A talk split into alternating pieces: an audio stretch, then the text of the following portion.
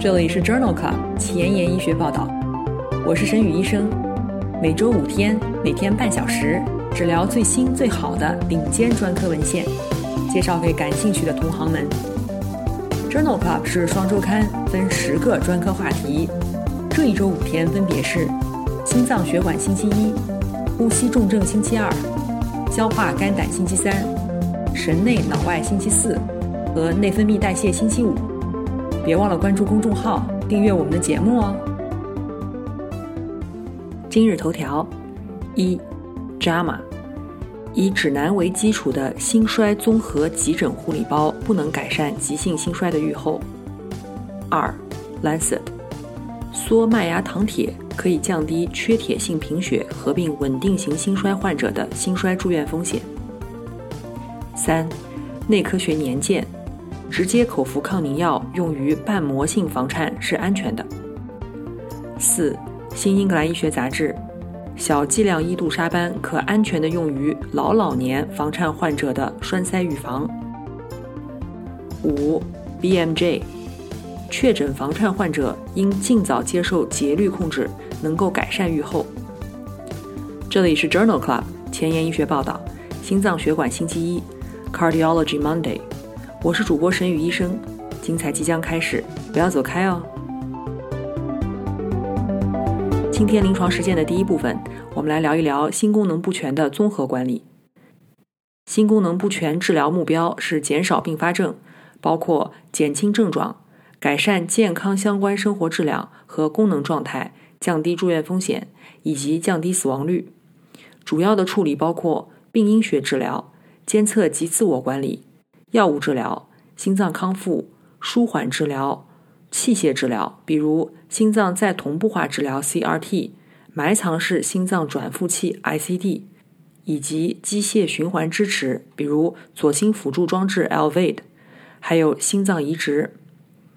在既往的节目当中，我们曾经在第四十一期节目和八十一期节目当中聊到过慢性心功能不全的治疗，有兴趣的朋友可以点击链接重复收听哦。急诊室的急性心力衰竭早期治疗对于指南的依从性较低，这可能会影响老年患者的预后。在2020年11月份的《JAMA》杂志上发表了一项随机临床研究，其目的是讨论急诊护理包对于老年急性心衰患者30天住院率以及生存率的影响。这项研究纳入了503例75岁以上的急性心衰患者，随机分入干预组以及对照组。干预组的患者接受以指南为基础的综合急诊护理包，这其中包括了早期静脉注射硝酸钠，对于诱发因素的处理，比如急性冠脉综合症、感染或者房颤，和中等剂量的静脉利尿剂。对照组的患者由急诊医生自行决定治疗方案。在干预组当中，前四个小时静脉注射硝酸酯，平均二十七毫克，对照组为四毫克。同时，干预组的患者对于诱因的治疗比例也显著高于对照组，分别为百分之五十八和百分之三十一。但是，随访到第三十天，两组患者的住院天数以及死亡率没有显著差异，心血管死亡率、计划外再入院率以及平均住院时间也非常相似。因此，这项 Elizabeth 研究认为，在急性心衰的老年患者当中，使用于指南为基础的综合护理包与常规护理相比，并没有能够进一步的改善三十天的存活率以及出院率。在慢性稳定型心衰的患者当中，如果合并缺铁性贫血，则症状有可能加重。那么，注射缩麦芽糖铁是否可以改善贫血合并稳定型心衰患者的预后呢？在《Lancet》柳叶刀杂志二零二零年十一月刊上。发表了一项 Affirm AHF 研究，讨论的就是这个问题。这项研究评估了缩麦芽糖铁对于急性心衰发作以后病情平稳的患者的疗效。这是一项多中心双盲随机对照研究，纳入的患者左心射血分数小于百分之五十。在出院前，一千例患者被随机接受缩麦芽糖铁静脉注射或者是安慰剂，剂量根据缺铁的程度而决定。疗程共二十四周，随访五十二周。在随访的过程当中，干预组记录到了三百七十例心血管死亡或者是心衰再住院，安慰剂组记录到的四百五十一例，干预组略低，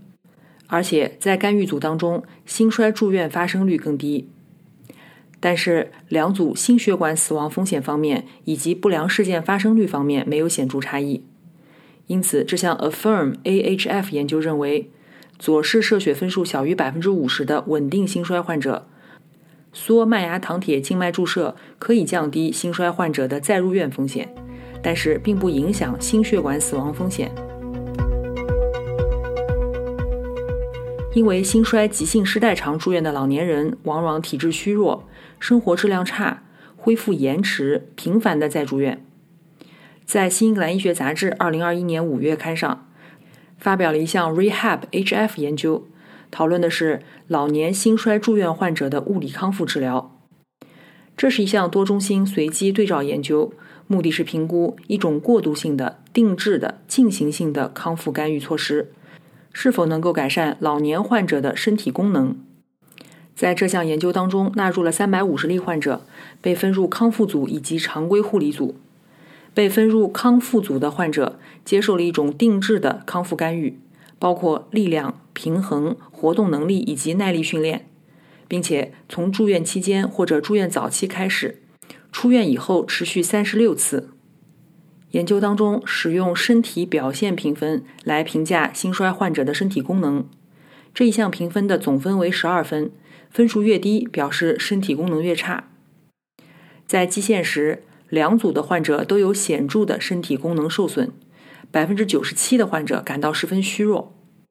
在干预组中，百分之八十二的患者能够继续坚持，依从性为百分之六十七。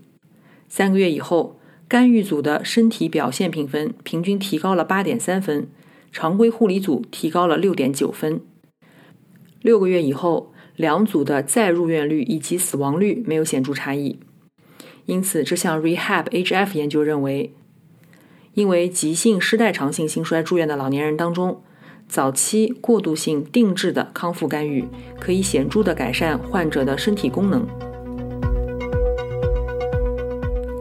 今天分享的最后一篇文章讨论的是心力衰竭的危险因素与年龄的相关性。这是一项基于人群的队列研究，发表在 BMJ 杂志2021年3月刊上。这项研究使用的是弗拉明汉心脏研究当中两万五千例没有心衰病史的患者，按照年龄分层，小于五十五岁定义为青年人，五十五至六十四岁定义为中年人，老年人定义为六十五到七十四岁，老老年大于等于七十五岁。在平均十二点七年的随访当中，青年、中年、老年和老老年参与者中，分别有百分之一、百分之五。百分之十和百分之十八的人群发生了心力衰竭，射血分数保留的心衰在青年患者当中占百分之三十二，在老年患者当中占百分之四十三。包括高血压、糖尿病、吸烟和心肌梗死在内的危险因素，使得青年人的心衰相对风险高于老年人。例如，在年轻的参与者当中，高血压与未来心衰风险增加三倍相关。而老年参与者仅增加了一点四倍。最重要的是，已知的危险因素解释了青年患者当中百分之七十五的心衰病因，而老年人的心衰归因仅为百分之五十三。因此，作者认为，尽管与老年人相比，年轻人的心衰发病率和绝对风险降低，但年轻人中可改变风险因素的相关性更强，且可归因风险更高。这突出了在整个成年过程当中预防工作的重要性。临床工作繁重琐碎，无暇追踪最新研究，但主任又天天催着写课题吗？那就订阅播客 Journal Club 前沿医学报道，每周五天，每天半小时，这里只聊最新最好的临床文献。想知道哪一天是你感兴趣的专科内容吗？一定要关注我们的公众号 Journal Club 前沿医学报道。今天临床实践的第二部分，我们来聊一聊房颤的药物治疗。房颤药物治疗主要有三个治疗目标：一、缓解症状；二、预防心动过速性心肌病；三、降低脑卒中的风险。房颤的治疗需要解决以下两个问题：一、预防体循环栓塞，比如在 CHA2 vascular 评分大于等于两分，栓塞风险大于出血风险的时候，都应该引予抗凝。抗凝药物包括华发令和直接口服抗凝药。房颤治疗需要解决的第二个问题是选择心率或者节律控制。节律控制策略可以采用药物、经皮导管消融术、外科手术和或电复率。心率控制主要采用贝塔受体阻滞剂、非二氢吡啶类钙通道阻滞剂或者是地高辛。在过去的节目当中，我们曾经聊到过房颤的药物治疗，是在第二十一期和一百二十一期心脏血管星期节目当中。同时，我们还聊到过房颤的介入治疗，是在第七十一期心脏血管星期节目当中。有兴趣的朋友可以点击链接重复收听哦。目前在房颤的抗凝治疗当中，直接口服抗凝药越来越多的替代了华发令。但是，我们对其在瓣膜性房颤当中的有效性和安全性的认识还十分有限。在《Annals of Internal Medicine》内科学年鉴二零二一年四月刊上，发表了一项基于人群的队列研究，其目的是评价直接口服抗凝药在瓣膜性房颤患者当中的疗效。这项研究一共分析了五万六千例瓣膜性房颤患者的数据，相对于华发令。使用直接口服抗凝药的患者当中，缺血性卒中或者全身性栓塞的风险更低，风险比为零点六四；主要出血事件风险更低，风险比为零点六七。其中，阿派沙班和利伐沙班的有效性和安全性结果保持一致。达比加群的结果略有不同，其主要出血事件风险降低，但是栓塞事件并不比华发令少。因此，这一项大型的基于人群的队列研究认为，使用新型的口服抗凝药治疗瓣膜性房颤的患者，其发生缺血性卒中、全身性栓塞以及大出血的风险均显著低于华发令。这些数据可以用于指导关于瓣膜性房颤患者抗凝药物的选择的风险效益比。由于担心出血问题。对于八十岁以上的老老年人，房颤抗凝十分具有挑战性。在《新英格兰医学杂志》二零二零年十月刊上，发表了一项三期的多中心临床研究，招募的就是日本八十岁以上的非瓣膜性房颤的患者，讨论了小剂量的伊度沙班十五毫克 QD 或者是安慰剂用于房颤抗凝的安全性和有效性。这一项 Elderly Care AF 研究一共纳入了六百八十名患者，伊度沙班卒中或者全身栓塞的年化发生率为百分之二点三，安慰剂组为百分之六点七，干预以后风险降低了百分之六十六。但是伊度沙班组当中大出血发生率略高于安慰剂组，年化发生率分别为百分之三点三和百分之一点八，升高幅度并没有统计学意义。与安慰剂相比。伊度沙班组发生胃肠道出血的事件也明显增多，但两组之间全因死亡率没有差异。因此，作者认为，在老老年患者当中，小剂量伊度沙班用于预防非瓣膜性房颤患者的栓塞事件优于安慰剂组。大出血的风险略有升高，但是没有统计学意义。目前有许多患者在没有明确适应症的情况下。同时服用口服抗凝药和阿司匹林，目前不清楚到底有多少这样的患者，以及这是否会影响到临床结局。在《JAMA Internal Medicine》二零二一年五月刊上发表了一项队列研究，目的就是评价房颤和静脉血栓栓塞的患者当中，阿司匹林联合口服抗凝药的使用频率和疗效。这一项队列研究纳入了三千三百例患者，百分之五十一为男性。平均年龄六十八岁。研究发现，约有三分之一的患者在没有明确适应症的情况下，同时口服抗凝药和阿司匹林。平均随访二十个月，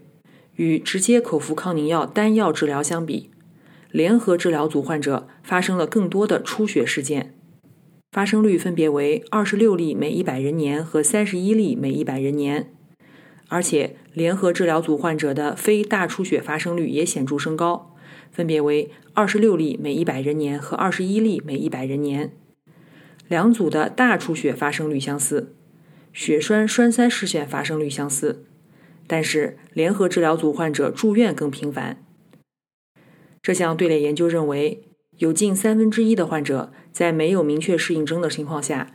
联合使用口服抗凝药和阿司匹林。联合用药并没有改善血栓预防的疗效，但是会增加出血以及住院率。正如我们先前提到的，房颤的治疗需要选择心率或者节律控制。那么，在房颤诊断以后，治疗开始时间以及心率或者节律控制的策略选择方面，是否会影响到患者的预后呢？在《BMJ》杂志2021年5月刊上发表了一项来自韩国的全国性纵向观察队列研究，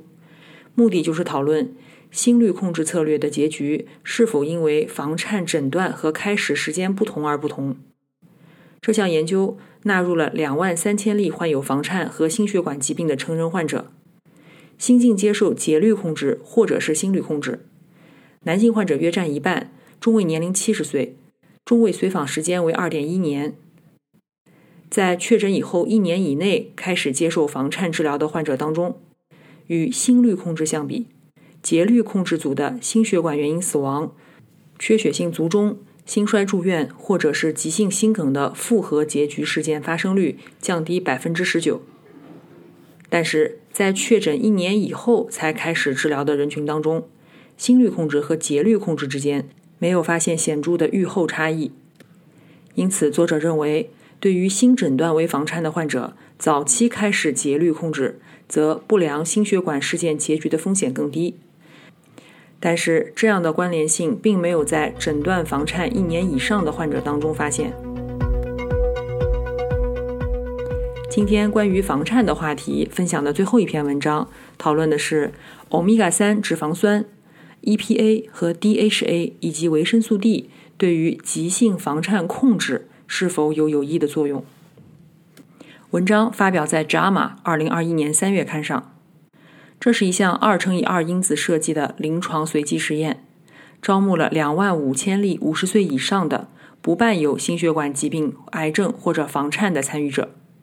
他们被分别纳入 EPA 联合 DHA 组、维生素 D 三两千单位 QD 组或安慰剂组。患者的平均年龄六十六岁，约一半为女性。在平均五点三年的治疗和随访当中。观察到了九百例参与者出现了房颤，EPA DHA 联合治疗组发生率为百分之三点七，安慰剂组为百分之三点四，发生率十分相似。在维生素 D 三和安慰剂组当中，房颤的发生率也分别为百分之三点七和百分之三点四，没有统计学差异。同时，没有证据表明两种研究药物之间存在相互作用。这项随机临床研究认为，在五十岁以上的人群当中，给予二十碳五烯酸 （EPA） 以及二十二碳六烯酸 （DHA） 或者是维生素 D 三治疗以后，房颤风险并没有显著变化。今天交叉学科板块，我们来聊一聊感染科和心脏科交叉的文章。这一项回顾性的队列研究发表在《JAMA Open Network》。QT 间期延长是阿奇霉素已知的副作用之一，理论上有导致心源性猝死的风险。这一项回顾性的队列研究利用了美国加州的一个综合医疗系统的数据库，建立了一个约三百万患者的队列。数据库当中，这些患者共使用阿奇霉素约一百七十万次，使用阿莫西林约六百万次，在处方日期以后十天。一共记录到了四百八十五人死亡。在经过大量的矫正分析以后，服用阿奇霉素的患者五天内的心血管死亡、非心血管死亡和全因死亡风险均高于阿莫西林，但是第六到第十天就没有这一情况了。阿奇霉素用药五天以内心源性猝死的风险为十三例每一百万份处方。风险增加百分之六十，但是没有统计学意义。因此，这项大型的队列研究认为，门诊阿奇霉素的处方与心血管死亡和非心血管死亡风险增加有关。但是，由于残留混淆的可能性，阿奇霉素处方与死亡之间的因果关系尚无法确定，而且没有明确的证据表明心源性猝死的风险增加。今天前沿医学板块，我们来聊一聊。AIM2 炎症小体在克隆造血过程当中是如何加剧动脉硬化的？这项基础研究发表在《Nature》二零二一年三月刊上。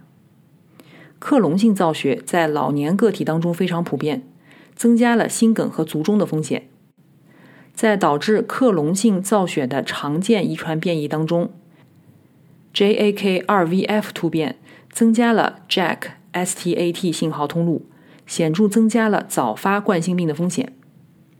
作者发现，选择性表达 JAK2VF 的巨噬细胞和克隆造血模型的嵌合小鼠当中，动脉粥样硬化病变中，巨噬细胞增殖增加，坏死核心形成。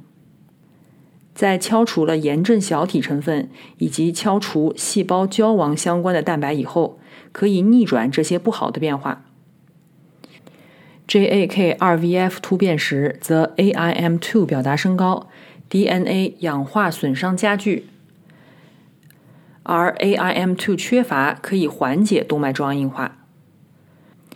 抑制炎症小体产物白介素一贝塔可以减少巨噬细胞的增殖和坏死形成，增加纤维帽的厚度，这表明它稳定了斑块。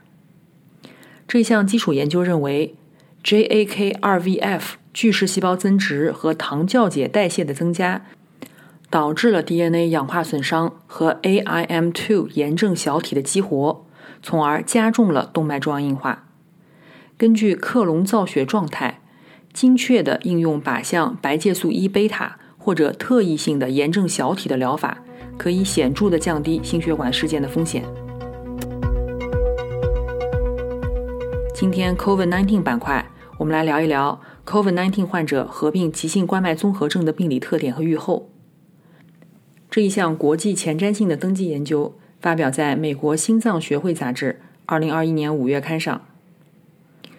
文章包括了来自55个中心的 COVID-19 阳性或者高度疑似的265例患者，其中144例诊断为 ST 段抬高型的心肌梗死。与历史对照组相比。这部分患者从症状到入院时间显著延长，在 ST 段抬高型心梗的患者当中，入院前的时间达到三百三十九分钟，而历史对照组仅为一百七十三分钟。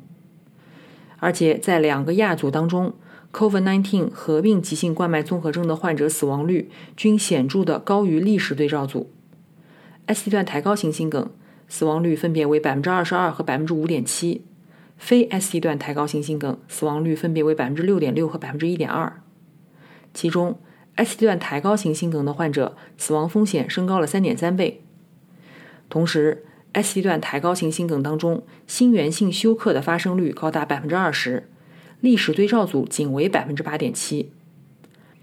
这一项国际前瞻性的登记研究认为，在 COVID-19 阳性的急性冠脉综合症的人群当中。他们往往就诊较晚，住院以后死亡率升高。